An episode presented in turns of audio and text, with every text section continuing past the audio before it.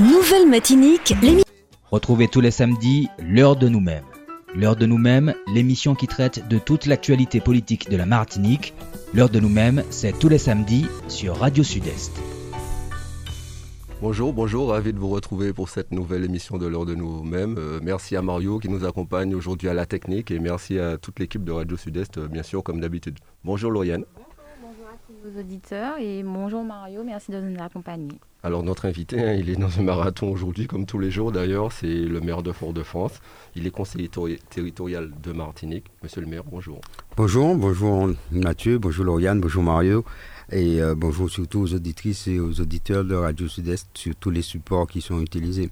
Oui, tout à fait. Nous sommes visibles sur Facebook Live, euh, la page de l'heure de nous-mêmes, la page de Radio Sud-Est, mais aussi bien sûr euh, sur les Hardiens. Monsieur le maire, on ne va pas déroger à la règle. Hein. depuis environ deux ans, nous allons commencer par les chiffres du Covid. 482 cas, nouveaux cas positifs cette semaine. Depuis cette semaine, l'épidémie est en train de décroître. Rappelons qu'on était il y a plusieurs semaines à près de 4000 cas, plus de 4000 cas, ce qui a conduit le préfet à opter euh, pour un allègement, mais vraiment à minima, car euh, c'est simplement les attestations qui sont plus nécessaires entre 5h du matin et 19h pour pouvoir circuler, mais sinon, le couvre-feu, l'ensemble des mesures restent les mêmes pour l'instant.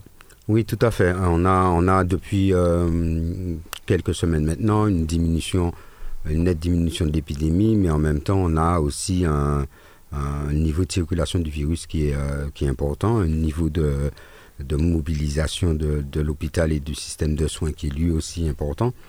Et donc toute la, toute la difficulté, c'est de trouver le bon, le, bon niveau d'assouplissement des mesures de, de contrainte. Euh, qui vise à, en fait à, à casser la propagation de, du virus et donc euh, et à protéger la population. Et euh, c'est vrai que si on, ben, le problème c'est que si on, on, se libère trop tôt, on risque de euh, faciliter la reprise, surtout que le virus circule encore, hein, 400 cas sur une semaine, ça fait euh, aller entre 70-80 cas par jour. Donc ça veut dire que ça circule toujours, il y a encore du, du, du, virus présent dans la population. Et donc il faut absolument qu'on soit vigilant, d'où de l'intérêt, ben, toujours tout le monde connaît ma position sur ça, de la vaccination qui permet euh, au moins d'éviter les formes graves et donc l'engorgement de l'hôpital, même si euh, la personne vaccinée peut euh, être contaminée et peut contaminer à son tour. Donc la vaccination, mais aussi et surtout, vacciné ou pas vacciné, le port du masque, la, euh, les, les, gestes de barrière qui empêchent la propagation du virus, se laver les mains régulièrement au gel hydroalcoolique, etc. C'est-à-dire surtout il faut que euh, qu'on reste vigilant et que la levée des contraintes, euh, on a discuté, moi j'ai proposé qu'on qu'on repousse le couvre-feu pour permettre aux, aux, restaurateurs à un certain nombre d'activités de pouvoir fonctionner. Parce que 19h, très clairement, ça veut dire que les restaurateurs ne fonctionnent pas, les salles de sport ferment tôt, etc. Euh, mais euh, le préfet a considéré qu'il était encore trop tôt euh, et qu'il fallait encore attendre un peu avant de, de passer à ce niveau-là. Mais surtout, ce, qui va nous, ce qui va nous préserver, c'est, je le répète, hein, les gestes barrières, la, la protection, le renforcement de notre système immunitaire, prendre soin de soi, et puis se faire vacciner. Parce que c'est une réalité. Le vaccin protège de, des formes graves, protège d'une situation critique. Euh, et quand on regarde partout euh, dans le monde, euh, là où les gens sont vaccinés en quantité, en nombre suffisant, ben, même si on a une épidémie qui circule, elle crée moins de dégâts. Et l'objectif, au final, hein, c'est de protéger les femmes et les hommes. C'est pas, c'est ça l'objectif final, c'est de protéger les gens. Et donc, utilisons tous les moyens à notre disposition pour protéger, euh, pour nous protéger personnellement, individuellement, mais aussi collectivement. C'est vrai, rappelons qu'il y a déjà eu environ 600 morts en Martinique, c'est quelque chose de... C'est un, nombre important, oui, on ne, on ne réalise pas bien, 600 hein. morts, on ne réalise pas ce que ça représente, mais euh, euh, ce qui s'est passé pendant les, grandes vacances en Martinique et le nombre de morts qu'on a eu, les 400 morts qu'on a eu sur cette période, ça représente euh, ramené à l'échelle de la population française, ça représente euh, quand même 60 000 morts.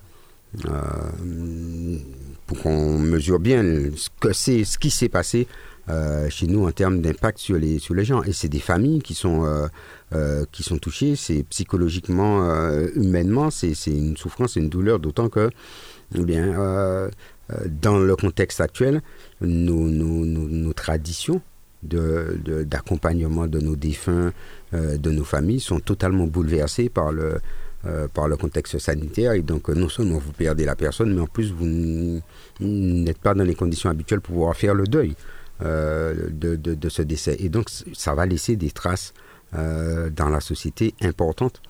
Et je milite d'ailleurs pour qu'on ait un accompagnement psychologique au niveau des, familles qui sont touchées.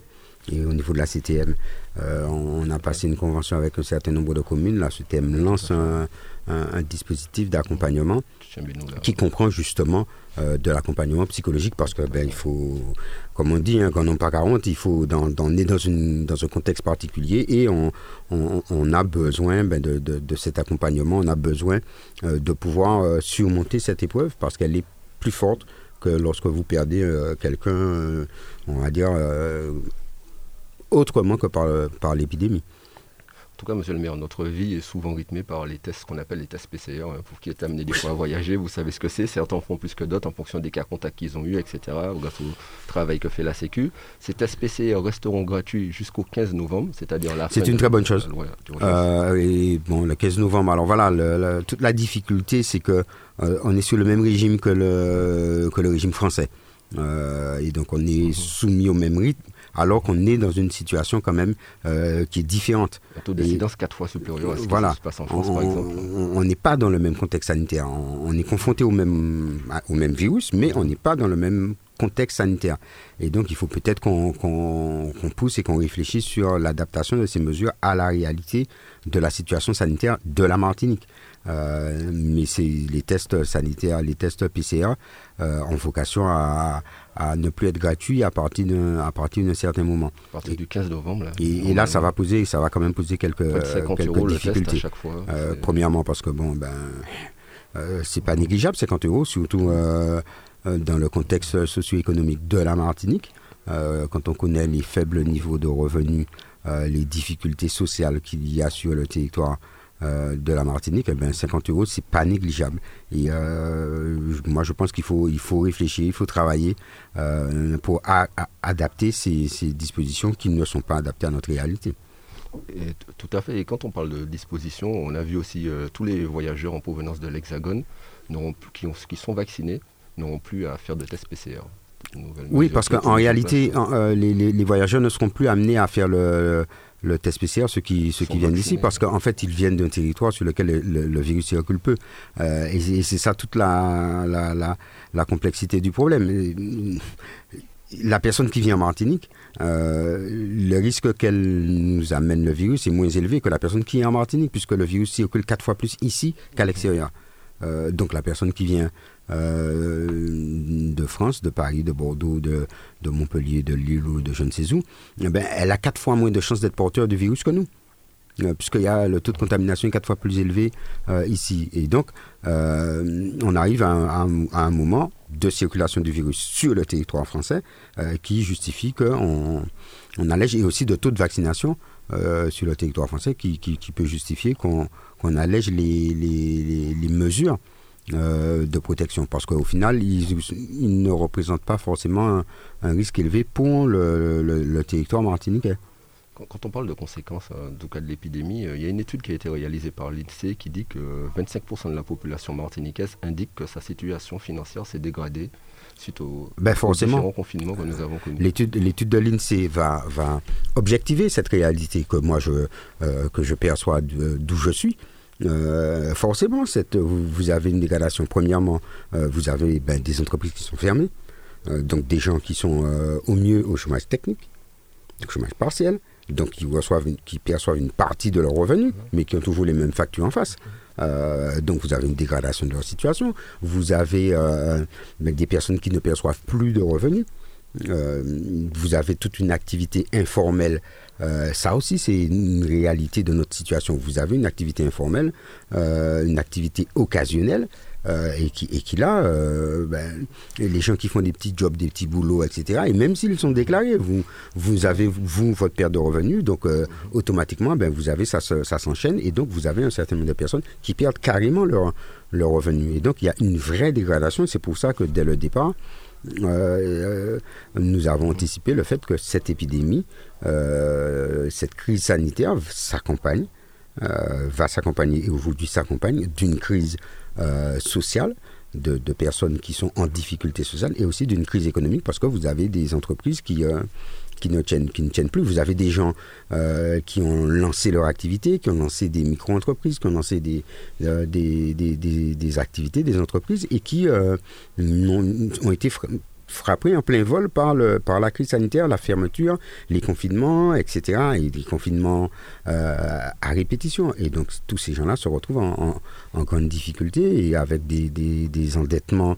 Euh, et donc cette crise sanitaire a aussi des conséquences sociales et économiques euh, graves, d'où les mesures qui sont prises. Alors, euh, je suis aux confluences de plusieurs, de plusieurs systèmes.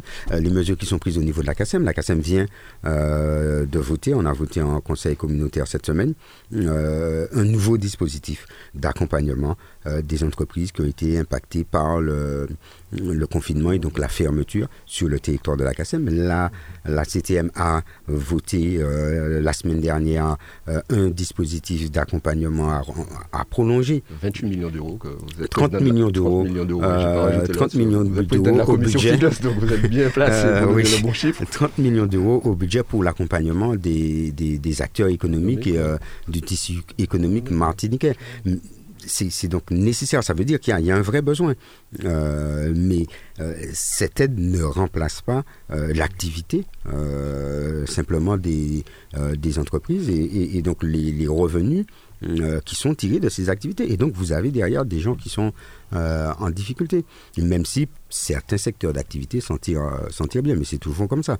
Il y a des secteurs qui, qui sont prospèrent dans les périodes de crise euh, parce que leur activité est liée à, à l'activité qui va fonctionner pendant la période de crise. Et puis vous avez des secteurs qui sont particulièrement euh, touchés. Je pense au tourisme, je pense à l'hôtellerie-restauration, je pense à toute l'activité de loisirs, je pense à toute l'activité culturelle euh, qui, qui, est en, en, grande souffrance. Et en tant que maire de Fort-de-France, j'ai eu à mener un certain nombre d'actions en direction des, euh, des artistes pour les accompagner et on va remettre en place euh, euh, ce dispositif. La collectivité territoriale de Martinique met en place également un, dispositif d'accompagnement des, des, artistes et la CACEM a eu l'occasion de le faire.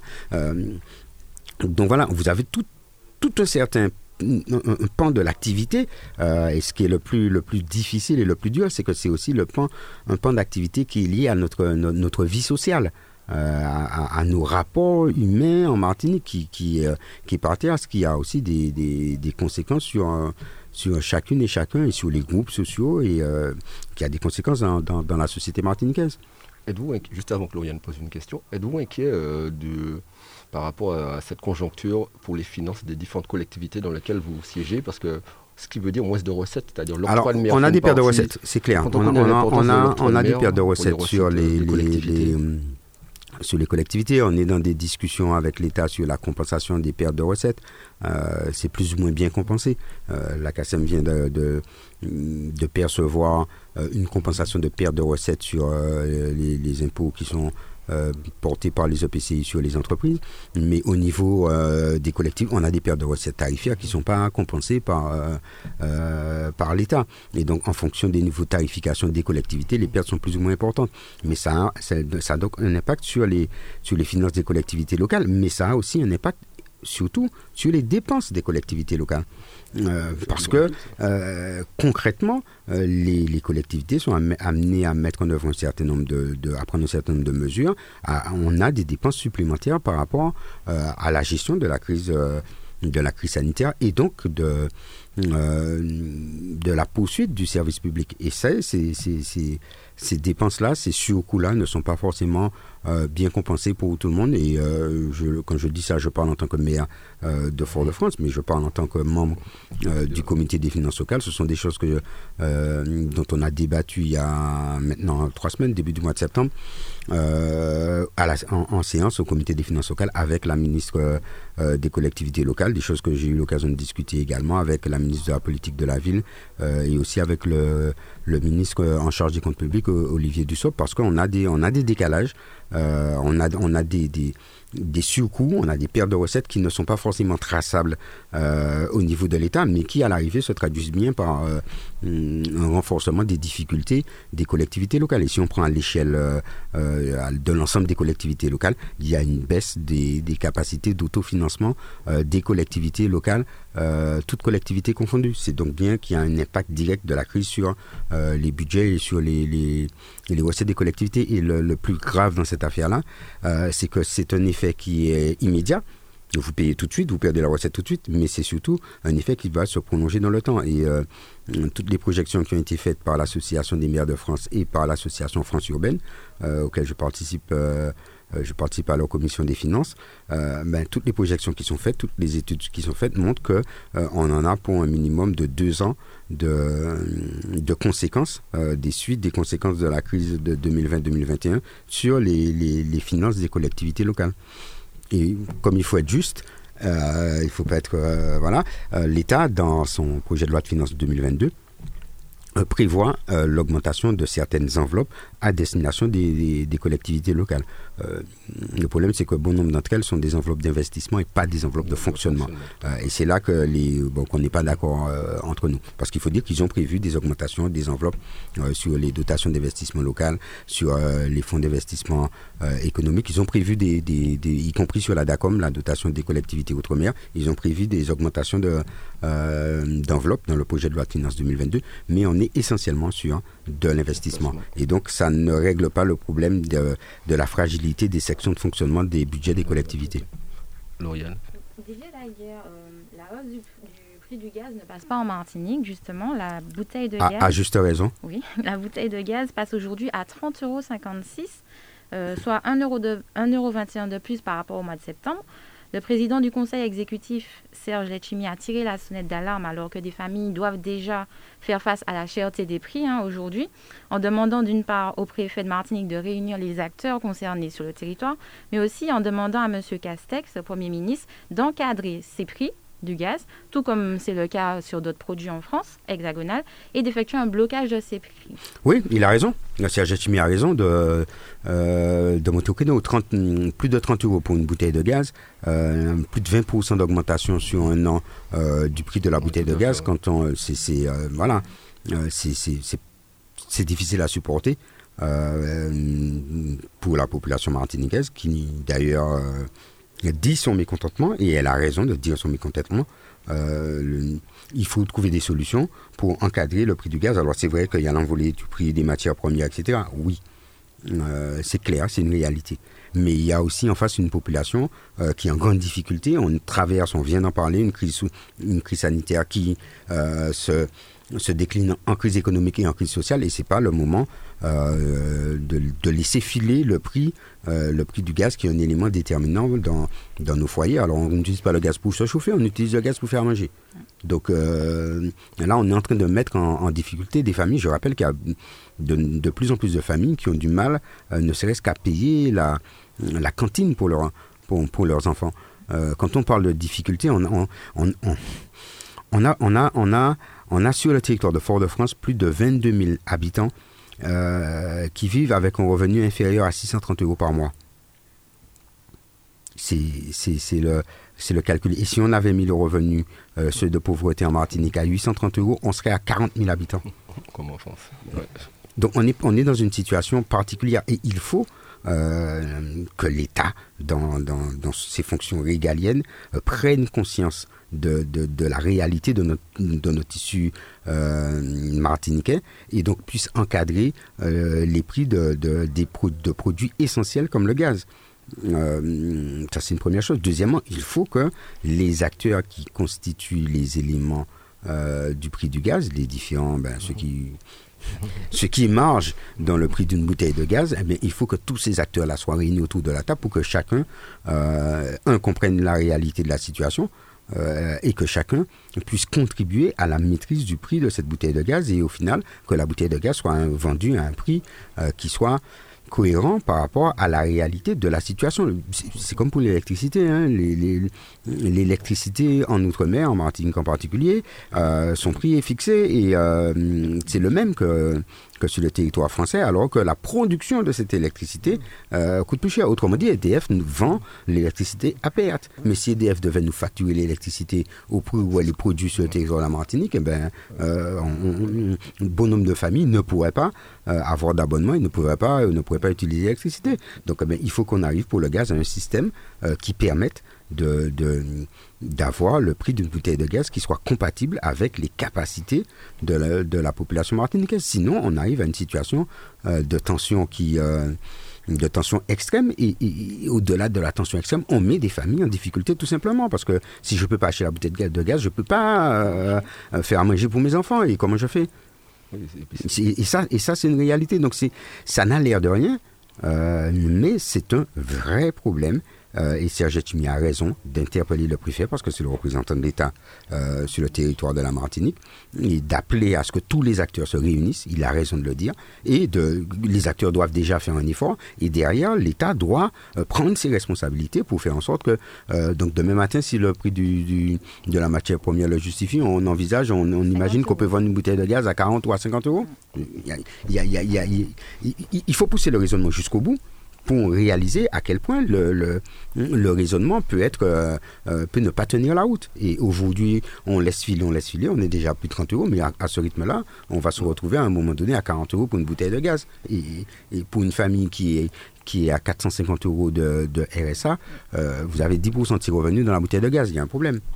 Et ce que surtout que la, population, en tout cas en Martinique, a du mal à comprendre, c'est pourquoi ça coûte moins cher en Guyane, pourquoi ça coûte moins cher en Guadeloupe. D'ailleurs, je salue les euh, Guadeloupéens, j'ai vu qu'ils nous suivent, d'ailleurs, je les salue. Oui, c'est normal. Des messages. C'est quand même légitime. Et, c'est ce qu'ils ont du mal à comprendre. C'est quand, même, quand même légitime que, que, la population, qu'on ait du mal à comprendre euh, que le gaz qui est euh, produit. produit ici, parce qu'il n'est pas importé ici, hein, il, est, il, est produit ici par la Sarah, euh, ils ont du mal à comprendre que ce gaz puisse coûter moins cher en Guadeloupe et en Guyane, alors qu'il faut le transporter en Guadeloupe et en Guyane. Donc on se pose la question, que, se passe-t-il? Et c'est là qu'il faut que, c'est là que Serge Timi a raison de dire, il faut mettre les acteurs euh, qui rentrent dans la constitution du prix du gaz autour de la table pour que nous puissions trouver des solutions à cette situation que, que la population ne comprend pas. Et si la population ne comprend pas, euh, il est normal que mm, ben, qu'elle ait du mal à accepter cette situation. Et donc il y a une urgence un, à régler le problème, deux, à apporter une réponse à, la population. Et la première des urgences, c'est euh, euh, bloquer, voire diminuer le, prix du gaz. Il y, a, un vrai enjeu sur, sur le coût de l'investissement qu'on a répercuté pour la mise aux normes de, du producteur du gaz sur le, prix du de gaz. Et là, le, prix du producteur, là qu'il y a un vrai là, là, il y a un souci. Oui, mais Mathieu, ce, prix, ce prix de sortie usine est le même pour tout le monde. Voilà, tout à fait. Il est le même pour tout le monde. Et à l'arrivée, la bouteille de gaz a un prix différent sur les trois territoires. Et, là où elle est le plus chère, c'est là où se trouve l'usine. Donc ça veut dire qu'au fond, ce n'est pas l'usine. Même si l'usine vend, on peut considérer que l'usine a répercuté euh, ses investissements euh, dans le prix de sortie du gaz, oui, mais elle a répercuté pour tout le monde. Ça ne justifie pas que le gaz soit moins cher en Guadeloupe ou en Guyane. Il y a un autre, il y a d'autres facteurs d'explication. Il faut travailler dessus. Et ce qui est important de dire notamment aux auditeurs, c'est que c'est le même taux qui est pratiqué, que ce soit en Guadeloupe ou en Martinique, et, par la collectivité. et, quand on prend, voilà, parce que 1 euro, 1 euro, 1 euro 30 sur le prix du bidon de gaz. C'est le même, c'est le même pourcentage de taxes qui est. Donc les 30 euros, c'est euh, le même pourcentage de taxes qui est appliqué par les régions euh, Guadeloupe, Martinique et, Guyane. Donc la différence du coût du gaz ne s'explique pas par la taxation locale, ne s'explique pas par la le coût sorti usine. Donc il faut qu'on cherche par quoi elle s'explique et il faut qu'on travaille dessus. Tout à fait. Euh, monsieur le Président, euh, monsieur le, président de la commission finance, mais notamment maire de Fort-de-France, excusez-moi. Je suis aussi président d'une association. Voilà, voilà, tout à fait. Euh, les commerçants de votre ville Mhm. Ça a été l'ouverture des sols cette semaine. Il y a beaucoup d'espérance. Il y a notamment, j'ai entendu l'association. Oui, oui, il y a, y a, présidé par Thierry Dabadi de Léon, mais aussi la, la, FCM. la FCM. ils espèrent beaucoup que cette, période de solde leur permette d'éponger une partie de leurs pertes, mais aussi les habitants. Comme tous les acteurs économiques. par rapport à leur situation. Mais il faut surtout, on, a eu une rencontre cette semaine. Euh, j'ai eu une rencontre cette semaine avec le bureau de la FCM. Euh, on avait déjà eu une séance de travail il y a trois semaines euh, avec la FCM. il faut qu'on travaille pour ramener euh, les Martiniquaises et les Martiniquais, ramener la clientèle vers les acteurs économiques du centre-ville, vers les commerçants du centre-ville. Il faut aussi qu'ils travaillent à, adapter leur offre à la réalité et à nos moyens de consommer. D'ailleurs, vous avez vu, moi, euh, je vous invite à télécharger sur votre euh, smartphone l'application Fouillal App. Je dis ça parce que je reçois maintenant des notifications de cette application. Donc, des offres qui sont faites dans le, par les commerçants du centre-ville. Donc, il faut qu'ils adaptent leur, leur euh, leur offre et leur, leur, méthode. Euh, et donc on a travaillé sur ça pour préparer aussi hein, ben, les, les, les, trois prochains mois, incluant les fêtes de fin d'année.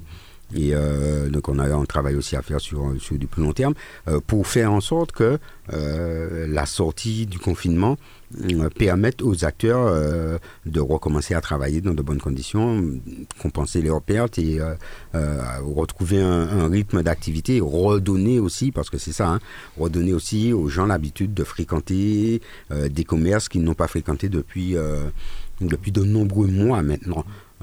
Parce que voilà, hein, le, problème c'est que c'est depuis mi-juillet, voire avant que même début juillet, qu'on euh, est entré en confinement plus ou moins euh, de plus en plus dur, mais que ben on a fermé des, un grand nombre de commerces.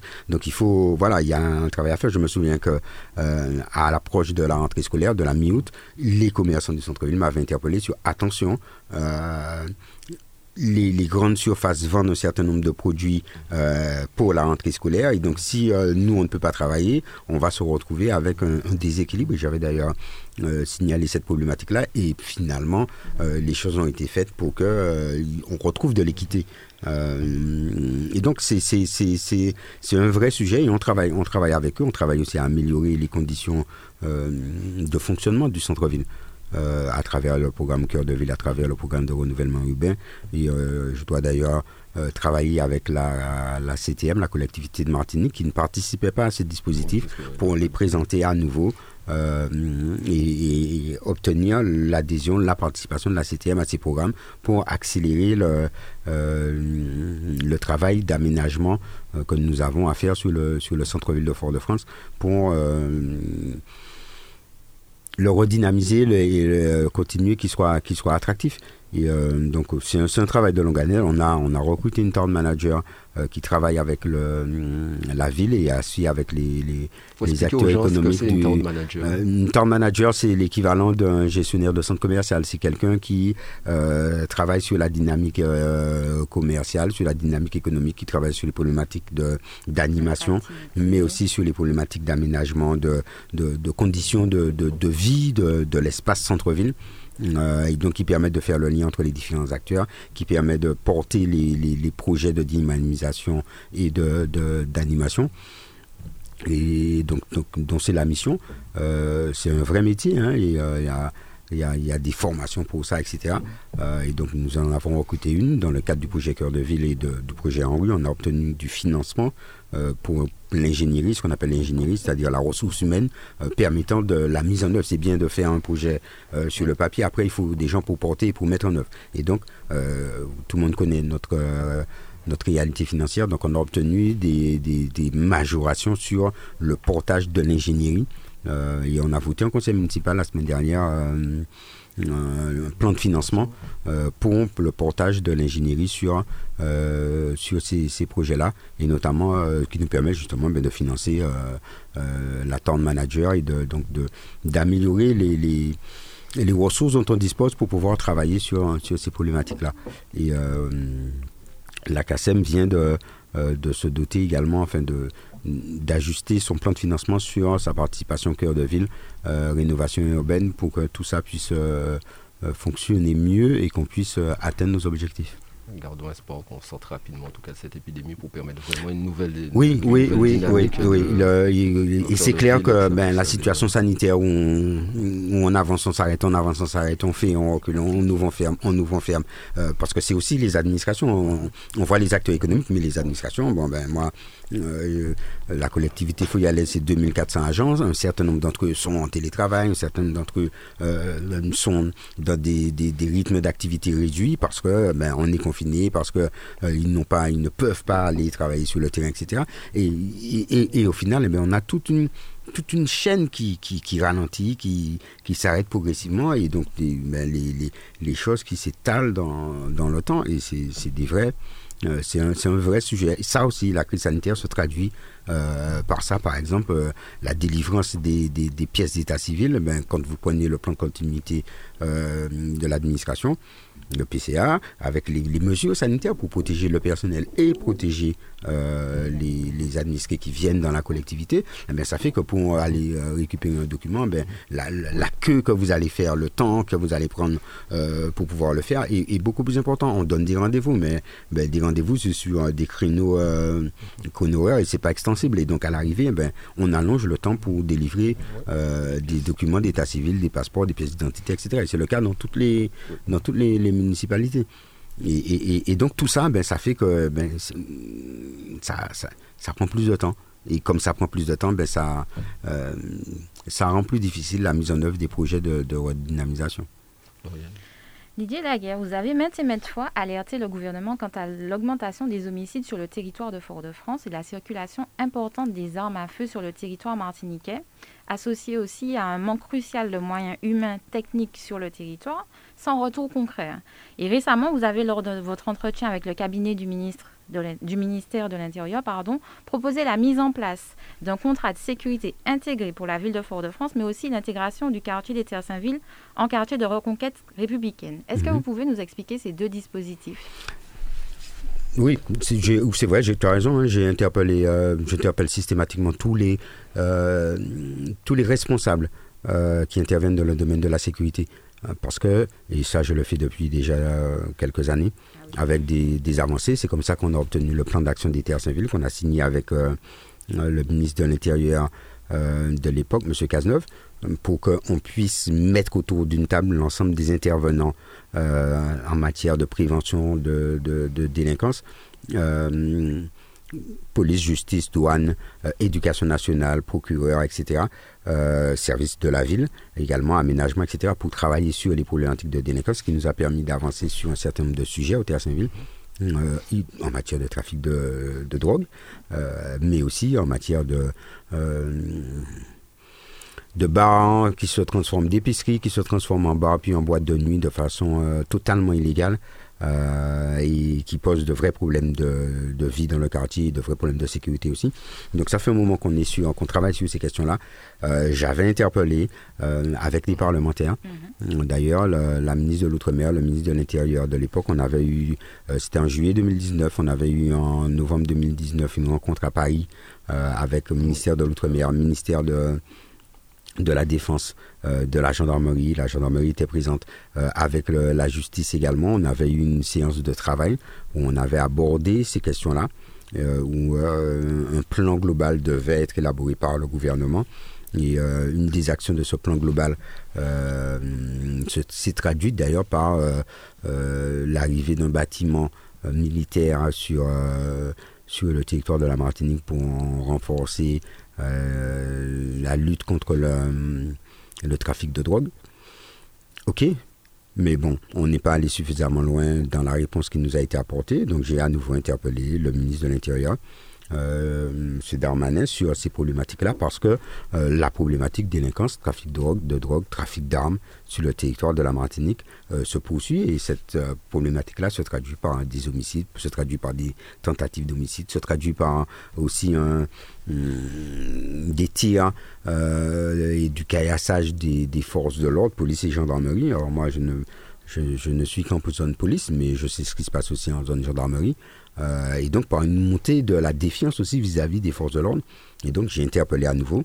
Euh, euh, le premier dispositif permet à l'État un peu dans le sens de ce qu'on a fait dans le plan d'action cœur de ville, permet à l'État, à l'échelle de la ville, de s'engager sur des moyens à mettre en œuvre, à la ville de s'engager également sur des moyens à mettre en œuvre, sur une stratégie de, euh, de lutte contre les trafics de contre la délinquance. Donc pour moi trafic de stupéfiants et trafic d'armes.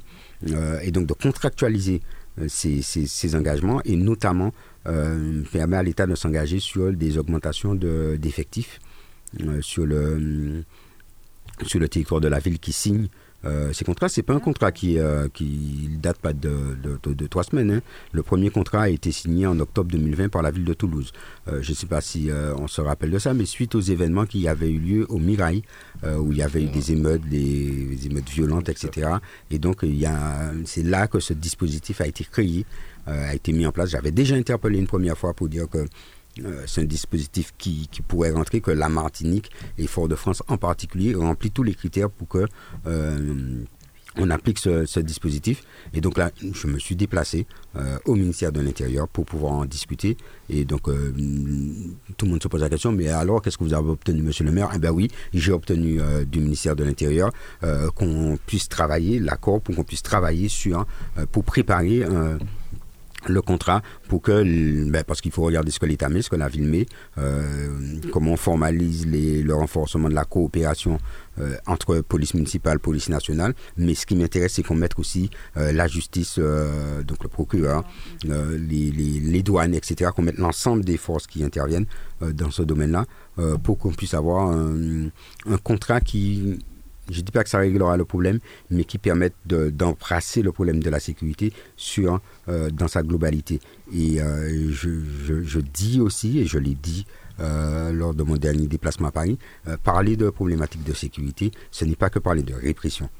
Euh, c'est aussi parler activité économique, c'est aussi parler euh, insertion, c'est aussi parler éducation. C'est un problème global. Euh, quand vous en êtes au stade de trafic de drogue et trafic d'armes et violence, homicide, etc., vous êtes au bout de la chaîne. Il faut aussi travailler au début de la chaîne, c'est-à-dire sur les problématiques d'éducation, sur les problématiques. Je ne dis pas que ça ne se fait pas.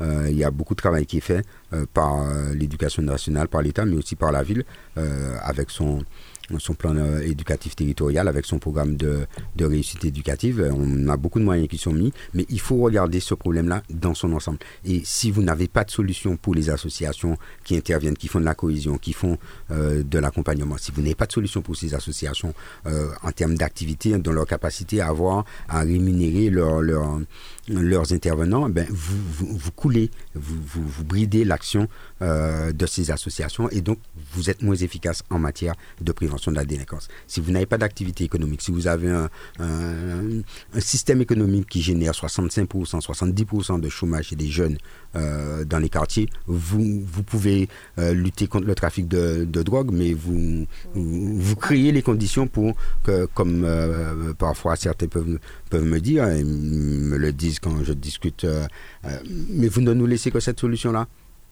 Donc il faut, il faut aussi euh, travailler sur la problématique dans son ensemble. Et d'ailleurs, j'ai aussi proposé, parce que je ne suis pas allé au ministère de l'Intérieur, j'ai aussi rencontré la secrétaire d'État en charge de la politique de la ville, j'ai proposé qu'on mène une expérimentation d'accompagnement euh, de nos aînés dans la réhabilitation de leur, de leur maison, euh, qui permettent aussi de mettre en œuvre de la formation euh, et de l'insertion pour nos jeunes dans un certain nombre de corps de métiers pour lesquels on est en manque de, de main-d'œuvre sur le territoire de, de la Martinique. Et on a, là encore, hein, on est tombé d'accord pour pouvoir lancer cette expérimentation.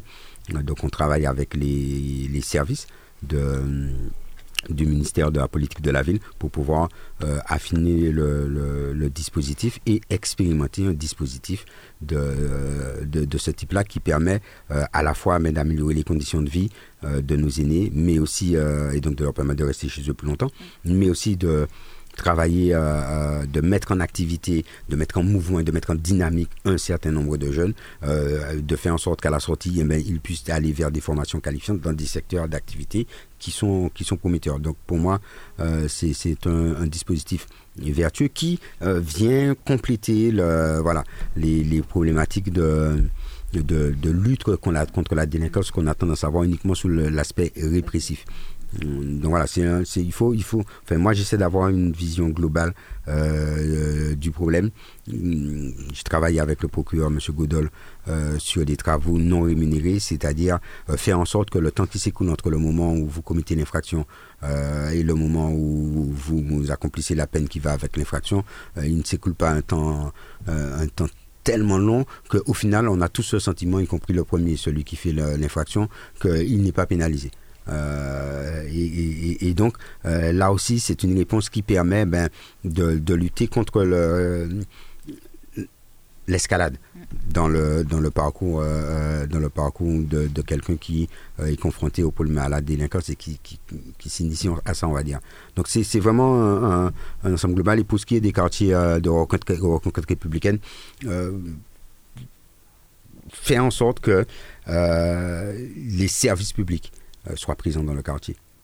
Euh, c'est la problématique qui se pose dans les banlieues euh, françaises, les services publics qui fuient les quartiers, qui quittent les quartiers, et donc vous vous retrouvez avec une population qui, qui n'a pas d'interlocuteur public, et ça ne renforce, ça, ça, ne permet pas d'apaiser, ça ne permet pas d'apporter des réponses aux problématiques des habitants.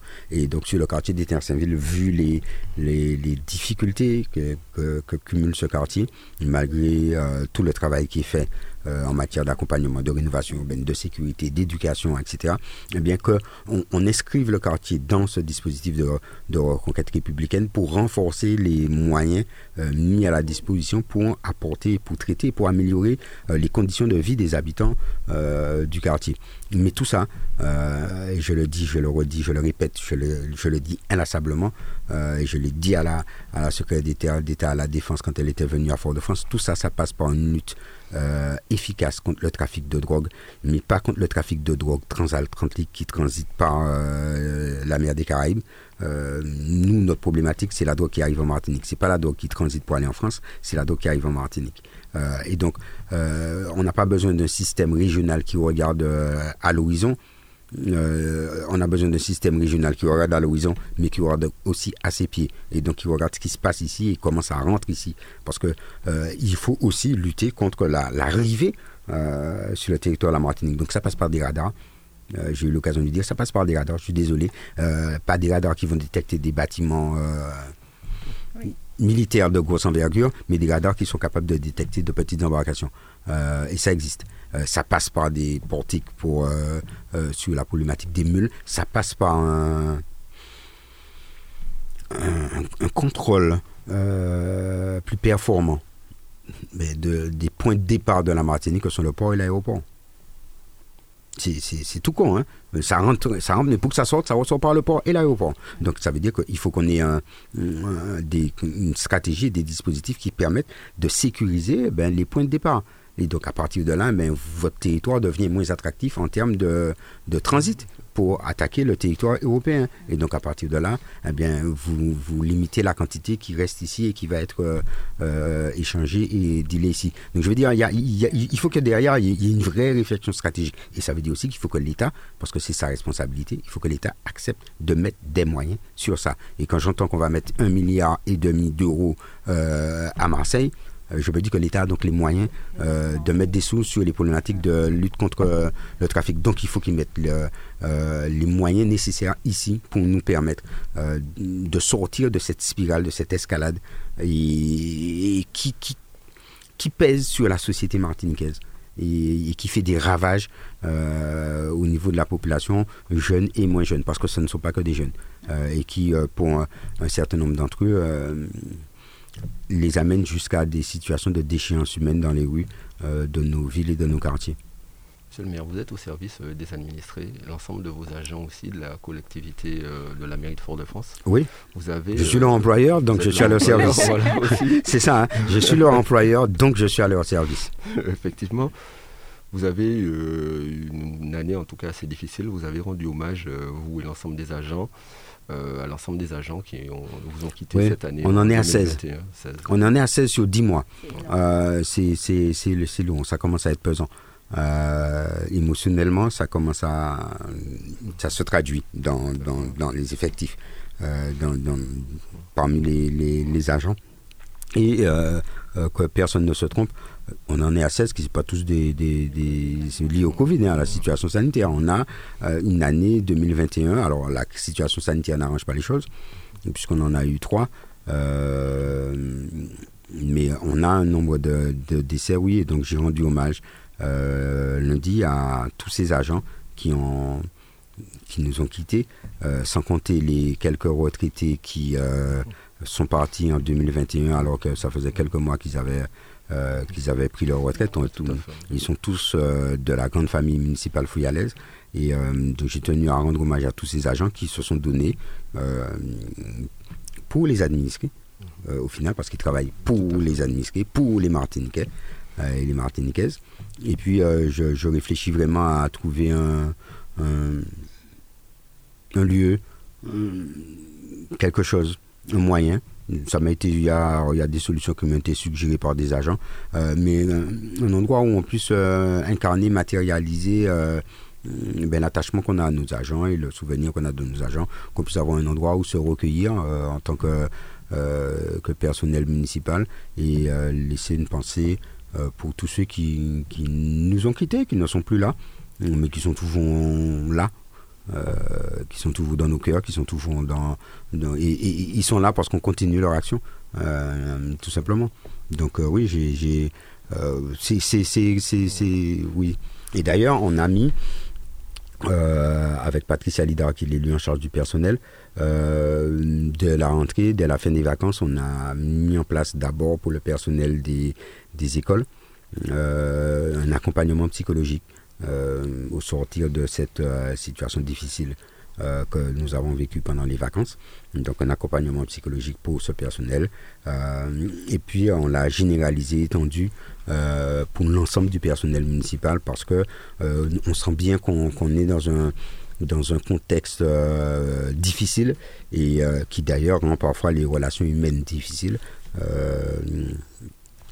au niveau du personnel municipal, mais dans la société tout simplement. Il suffit de regarder les tensions qui se créent entre, entre même entre groupes d'amis euh, dans les discussions, parce qu'au final, on est dans un contexte euh, qui, qui, qui, est anxiogène, qui est difficile. Et euh, donc, on, on, a mis en place cet accompagnement pour l'ensemble du personnel qui a la possibilité, via, via une ligne d'appel, qui a la possibilité de pouvoir, de façon anonyme, euh, avoir un accompagnement et ensuite s'il faut aller plus loin, eh bien on fait ce qu'il faut pour euh, euh, là sur un cas particulier, sur un problème spécifique, accompagner, accompagner l'agent. Parce que en tant qu'employeur, j'estime que je me dois de, de, faire tout ce que je peux et de tout mettre en œuvre pour assurer le bien-être des agents. Et le bien-être, c'est pas qu'un bien-être matériel, c'est pas que d'ailleurs, contrairement à ce qu'on pourrait croire, euh, le bonheur n'est pas dans le matériel. La ville de Fort-de-France aura le plaisir d'accueillir la Transat Jacques Vabre, hein, l'une des plus grandes courses transatlantiques à voile qui partira du Havre vers, vers Fort-de-France. C'est la première fois qu'il y a autant d'inscrits dans cette course. Hein, on parle de 81 bateaux. Quel est l'intérêt pour la ville de Fort-de-France d'accueillir une telle course sur son territoire? Ben, la première question. La, première question, quel est l'intérêt pour la ville? Ben, C'est un intérêt de visibilité, c'est un intérêt de, euh, d'activité économique, de, dynamique. Euh, pour les, c'est pas la ville en tant que collectivité, mais pour les, le tissu économique faut y aller euh, dans des domaines divers. Hein. Euh, dans tous les domaines liés à d'abord à l'activité nautique, mais dans tous les domaines liés aussi à l'animation, dans tous les domaines liés euh, à l'activité culturelle, et également dans le dans tous les, tout, le tissu économique faut y aller. Mais au-delà de ça, la Transat Javab, c'est bon, c'est une, des c'est une des plus grandes courses au large euh, sur cette planète.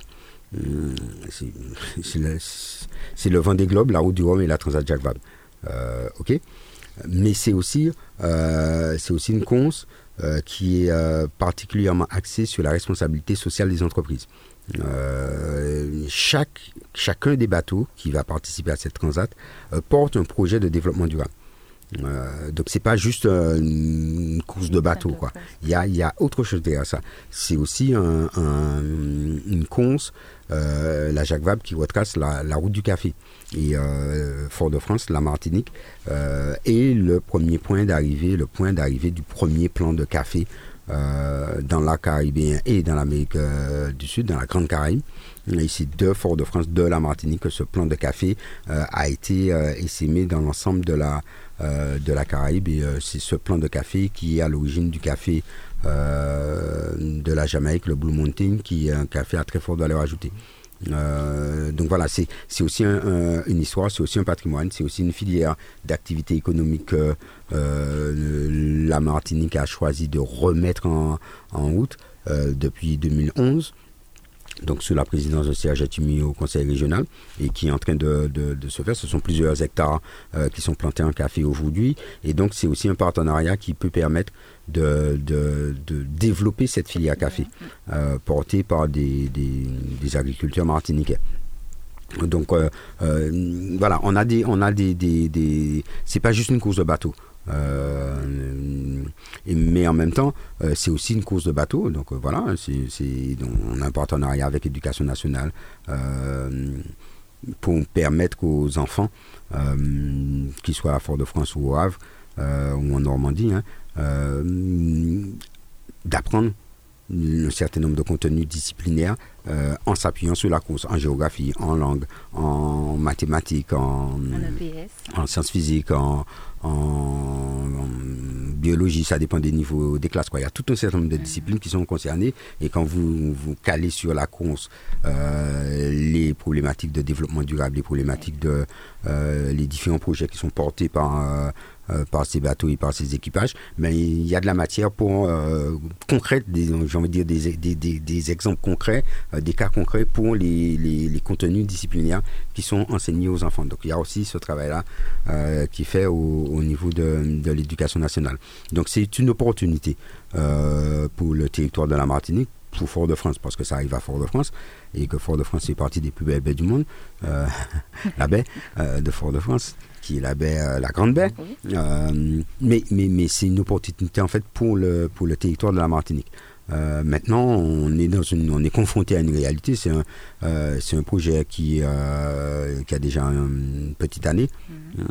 et, et, surtout, la course se fait tous les deux ans. Et ce qui a été discuté et avec l'organisation de la course, c'est qu'il y ait trois arrivées euh, qui se fassent en Martinique, à Fort-de-France. Donc les trois éditions 2021, 2023 et 2025. Euh, euh, et l'objectif de tous les partenaires, de tous ceux qui sont impliqués dans, cette problématique-là, c'est ben, de, pérenniser l'arrivée de, cette conce sur, sur la Martinique et qu'après elle ne reparte pas au Brésil, au Costa Rica ou dans d'autres pays d'Amérique du Sud. Puisqu'elle arrive au Sud, elle arrive pas, elle retourne pas au Nord. Elle part du Nord et elle arrive au Sud. Euh, et en termes sportifs, euh, c'est ça l'enjeu le, sportif. Euh, maintenant, on est dans un contexte sanitaire particulier. L'épidémie ralentit, certes. Mais euh, on, est, on est dans un contexte sanitaire.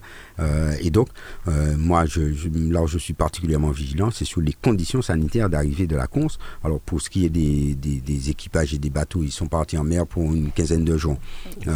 ils ont trois tests PCR à faire avant de partir. de façon à être certain que celui qui monte sur le bateau n'est pas porteur du, du virus, parce que bon, qu'il se fasse une crise Covid au milieu de l'Atlantique, c'est un problème. donc, sur, au niveau des équipages, sur, le plan sanitaire, les choses sont, sont calées. Moi, mon souci, c'est euh, les conditions sanitaires d'organisation de l'arrivée, donc à la fois du village, et donc je prendrai un certain nombre de mesures en tant que maire de Fort-de-France pour euh, m'assurer que la sécurité sanitaire est assurée que, et que l'arrivée, l'organisation de l'arrivée euh, ne soit pas un vecteur de propagation du virus sur le territoire de la Martinique. Je ne peux pas lutter contre la propagation du virus et puis en même temps laisser faire des choses. Et, et, sur ça, il faut que, je dis ça, il faut que chacun soit... Je prends mes responsabilités, j'ai annulé le festival. Euh, parce que c'était pas possible de, et que la situation sanitaire ne permettait pas euh, de faire le festival. Donc euh, je prendrai les mesures et je les prendrai en concertation avec le, le préfet. Je n'hésiterai pas à être plus strict que ce que les dispositifs légaux imposeront. Et par exemple, le port du masque, pour moi, doit être obligatoire sur le, village vacciné ou pas vacciné. pour moi, c'est pas un problème. le vacciné ou le non vacciné propage le virus. Donc voilà. donc pas de la même façon, mais le propage. Donc vacciné ou pas vacciné. Hein, tout à l'heure, on parlait de tests PCR pour ceux qui arrivent. Là, j'ai un vrai j'ai un vrai sujet euh, sur ça. Et donc là, je suis en train de travailler avec les équipes de, de la ville et on va faire le point avec les équipes de la préfecture pour qu'on ait euh, un contexte euh, sanitaire autour de cette arrivée qui nous garantisse la non transmission, le non-apport de, virus et que cette, cette manifestation ne soit pas un élément de propagation euh, en Martinique. Parce que voilà, il faut, c'est le contexte. Dans, dans, un autre cadre, le virus n'existerait pas. Euh, l'épidémie serait terminée comme on nous avait annoncé qu'elle serait terminée au début du mois de l'année 2020. On nous a dit qu'on en avait pour euh, quelques mois. on s'est bien planté dans cette affaire-là.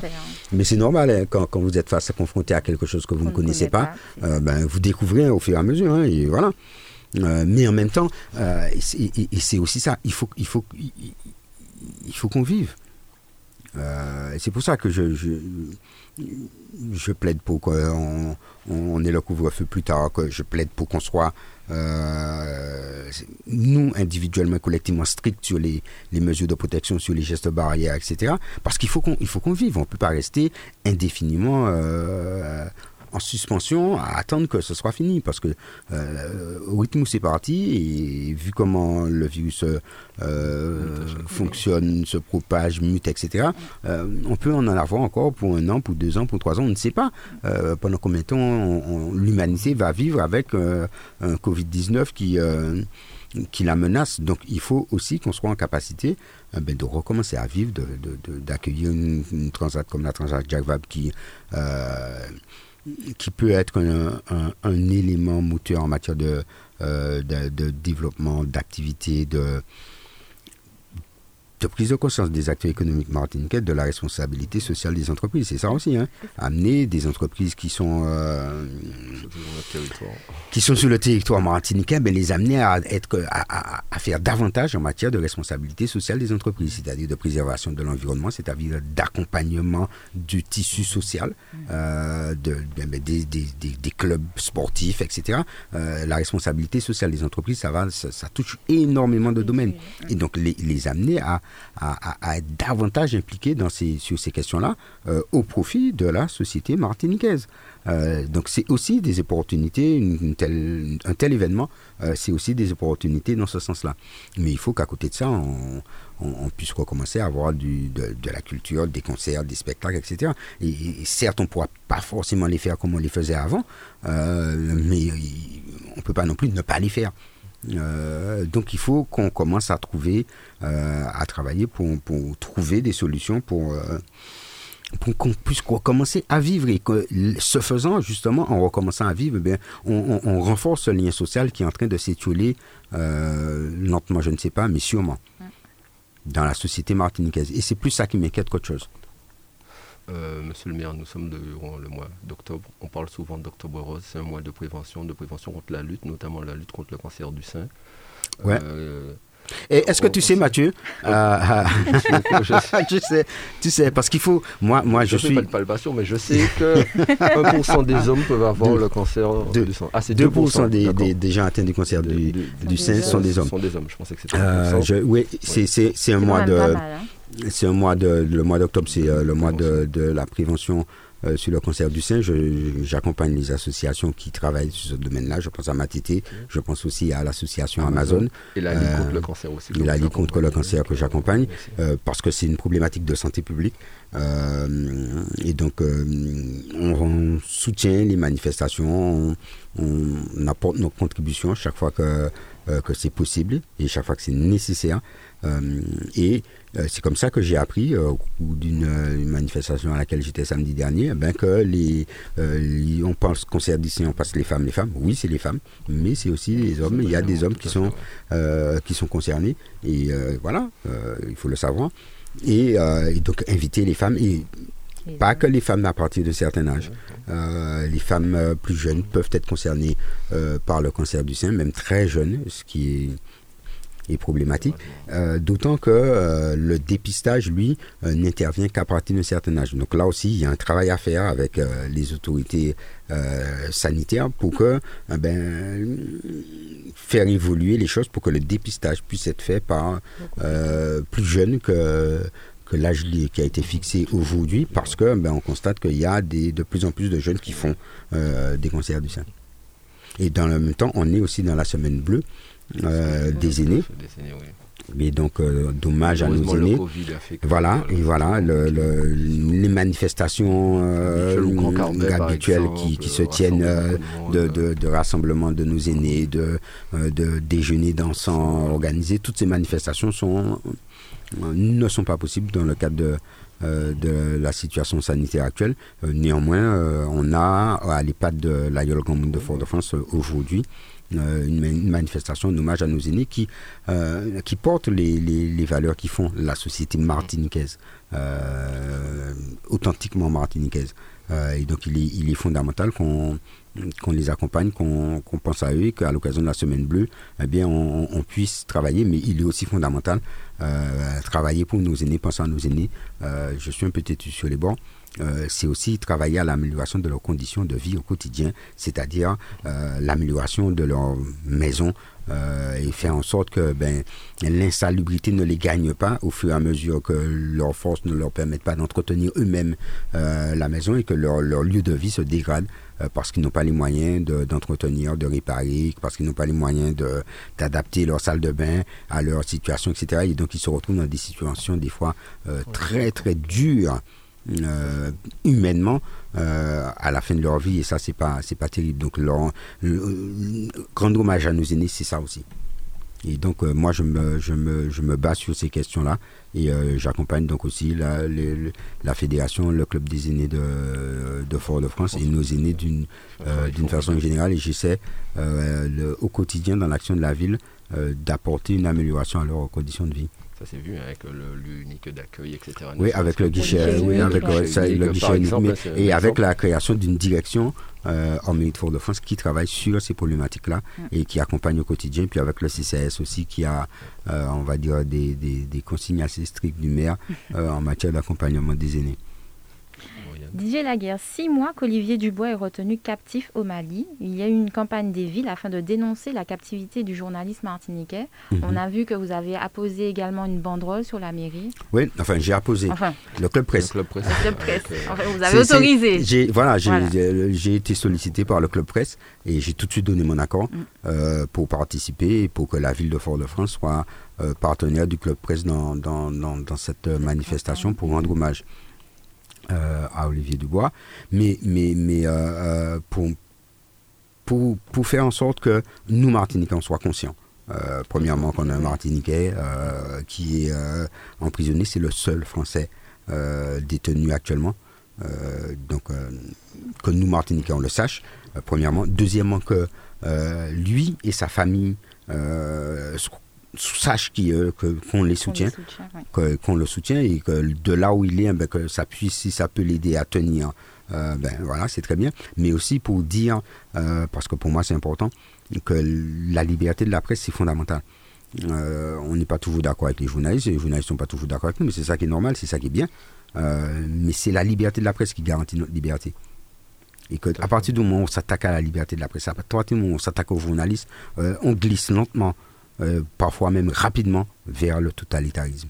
Et contrairement à ce qu'on pense, euh, il n'y a pas de meilleur système que la démocratie. Et il n'y a pas de démocratie sans presse libre. Il n'y a pas de démocratie sans, sans la liberté de penser. Donc la presse fait son travail, elle fait un travail, elle doit le faire de façon objective, elle le fait de façon objective, elle, elle, elle, elle rend compte d'informations, elle va chercher, euh, et c'est fondamental que, que, que qu'on puisse permettre à la presse et aux journalistes, et en plus aux journalistes indépendants qui prennent encore plus de risques que des journalistes qui sont dans des, organes de presse, c'est fondamental qu'ils puissent faire leur travail justement pour que nous-mêmes on ait les éléments d'information, pour qu'en plus chacun de nous puisse, avec les éléments d'information qu'il prend de toute la presse, de toutes les sources qu'il a, y compris Internet qui n'est pas la source la plus fiable d'information, euh, et ça c'est l'enseignant qui parle, c'est pas la source la plus fiable d'information, mais y compris avec Internet, eh bien, que chacun puisse se faire son opinion. Et si on n'a pas ces sources d'information, mais chacun ne se fait pas son opinion, on se fait l'opinion qui a été dictée par la seule source d'information. Et moi, j'invite les gens euh, à se rappeler de l'époque euh, où il n'y avait pas de radio libre. Mm-hmm. Où il y avait un seul média, c'était le média officiel. Donc c'était la voix de son, la voix de l'État. Et, euh, on avait tendance à dire en Martinique la voix de son maître. Et donc on, est bien, on doit être conscient de, de, ce que ça a apporté à la société. Euh, ben, le fait qu'il y ait une presse qui soit euh, euh, libre, même si aujourd'hui on peut se poser des questions sur le contrôle de certains organes de presse par de grands groupes industriels. Et donc, et donc est-ce que, est-ce que voilà, la liberté de, on, peut travailler, mais, on voit bien que la liberté de la presse c'est fondamental. Et donc, pour moi, c'est une c'était une façon de, de, à la fois d'apporter mon soutien à sa famille, d'apporter mon soutien aux, journalistes qui, qui, prennent des risques. Pas tellement en Martinique, c'est pas là qu'on va les qu'on va les emprisonner, mais qui, de par le monde, prennent des risques. Et s'ils ne prennent pas des risques, on ne sait pas nous ce qui se passe dehors. Euh, et donc, on en a, et on en a besoin, euh, puisqu'on participe de cette humanité. Euh, c'est donc, c'est une façon aussi d'apporter mon soutien à, aux journalistes, à la presse, et de, dire que la liberté de la presse, c'est fondamental. Monsieur le maire, on arrive en, fin d'émission, mais on ne peut pas terminer cette émission sans rendre hommage aux au doyen qui nous a quittés. C'était le doyen des Français, des doyens des Martiniquais, bien sûr, mais des Français aussi. Il avait 112 ans. Il a été docker, il a été pêcheur, c'était une grande personnalité du quartier. C'était quelqu'un d'attachant. De, de, je l'ai rencontré à plusieurs reprises. J'étais chez lui, je suis passé le voir il n'y a pas longtemps pour son, pour, pour son anniversaire. Il avait souhaité d'ailleurs qu'il n'y ait pas beaucoup de, qu'il pas de manifestations. Son fils, euh, euh, son fils était, euh, m'a dit qu'il n'était pas très bien, qu'il était un peu malade et tout. mais il mangeait toujours beaucoup. et donc oui, c'est un livre en, en fait. Euh, quand, quand, quand, on discutait avec lui, quand, on, quand il, se mettait à parler, il racontait plein de choses. Euh, c'est un, un, livre d'histoire euh, qui s'est refermé. Mm. Et bon, j'ai une pensée pour, pour sa famille, pour son fils qui, qui, vivait avec lui, qui, qui l'accompagnait au quotidien, qui était là avec lui, qui le faisait manger, etc., qui le faisait descendre les escaliers. et, donc, qui, qui l'a accompagné jusqu'au bout. Donc je pense beaucoup, je pense beaucoup à lui. Et euh, je, me dis aussi que euh, ces aînés qu'on a qui, euh, qui, qui, ont la mémoire de, de la Martinique, il ne faut pas les laisser partir sans, sans, retranscrire. sans, retranscrire, sans, sans capter et, ce qu'ils nous donnent pour que nous-mêmes on puisse le donner aux, générations qui arrivent. Quoi. Parce que moi j'ai eu, la chance de discuter avec lui à plusieurs reprises. Euh, mais il y en a d'autres qui n'ont pas eu cette chance. Euh, et c'est vrai qu'il nous racontait ces histoires de pêche euh, à l'époque à Pointe de la Vierge, comment les choses se sont construites, comment le quartier s'est construit, etc. C'est précieux. Et donc oui, il faut, il faut, il faut rendre hommage à, à M. Koukou Sikri qui nous a quittés. On dit qu'il avait 112 ans officiellement, mais officieusement 114 ans. Voilà, parce qu'il a été déclaré 12 ans C'est ce qu'ils ce qu'ils appelaient les années de savane, qui s'écoulaient entre le moment de la naissance et le moment de la déclaration à l'état civil. Aujourd'hui, c'est plus possible. Vous n'êtes pas né quand vous êtes déclaré. en tout cas, faut, faut l'état civil vient chez vous. L'état civil vient à la, à la, clinique là pour, pour, pour, faire les papiers. Pour accompagner les familles. Ça fait, ça fait longtemps parce que moi, en tout cas, je me souviens de ça. Merci d'être venu dans cette émission. Merci à Lauriane. Merci, à Mario de nous avoir accompagnés. Nous avons eu, pour ceux qui suivaient sur Facebook, quelques difficultés du fait du débit du réseau Internet qui ne dépend pas de nous. Mais vous pourrez retrouver l'intégralité de l'émission de euh, l'intérêt du passage au très haut débit de, l'ensemble du territoire de la Martinique. Tout à fait. Contrairement à ce qu'on nous avait vendu, ça n'a pas été fait vraisemblablement et on se rend compte souvent quand on est ici. Donc merci Mario de t'être battu, de nous avoir accompagnés comme d'habitude. Et euh, rendez-vous la semaine prochaine à la même heure. Merci à tout le monde. Comme l'a indiqué monsieur le maire, respectez les gestes barrières. Soyez Prenez soin de vous. L'épidémie continue. Prenez soin de vous. L'épidémie continue. Donc prenez soin de vous. Lavez-vous les mains avec du gel hydroalcoolique régulièrement. Portez votre masque tout le temps. Euh, quand vous, vous êtes confronté, vous êtes en face de gens, portez votre masque. Euh, prenez soin de vous, faites attention. Euh, et pour ceux qui vaccinez-vous, vaccinez-vous, c'est le, c'est le moyen de, de, se protéger. En tout cas, merci sur ces mots. Nous concluons cette émission. Rendez-vous la semaine prochaine. à la même heure. Merci beaucoup. Au revoir. Merci. Bon week-end à toutes et à tous. Retrouvez tous les samedis l'heure de nous-mêmes. L'heure de nous-mêmes, l'émission qui traite de toute l'actualité politique de la Martinique. L'heure de nous-mêmes, c'est tous les samedis sur Radio Sud-Est.